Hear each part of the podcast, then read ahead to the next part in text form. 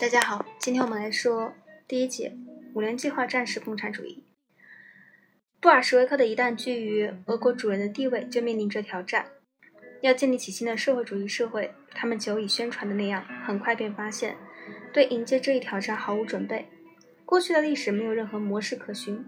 列宁本人就承认，我们在夺取政权后便知道，不存在将资本主义制度具体改造成社会主义制度的现成方法。不知道在哪位社会主义者能处理过这些问题？我们必须根据实验做出判断。起初几乎没有实验的机会，因为生存斗争比其他任何事情都重要。所谓战时共产主义盛行于1917年至1921年间，为了向前线提供所需的物资和人力，采取了种种非常措施。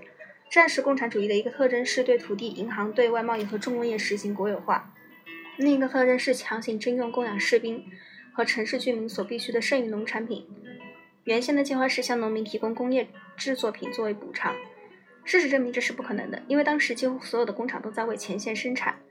内战的结束意味着不再需要战时共产主义这种权益制度，于是他们立即被摒弃了。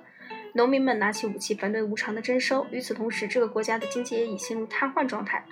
这主要是由于1914年至1921年间接连不断的战争，工业已下降到战前水平的百分之十，粮食产量从1916年的7400万吨下降到1919年的3000万吨。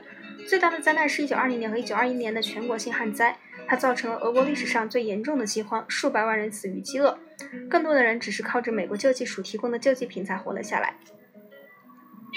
这一节这么快就完了，好，我们先下一节讲新经济政策。今天就说到这里，我们下次再见。隔音不太好，请大家多多包涵。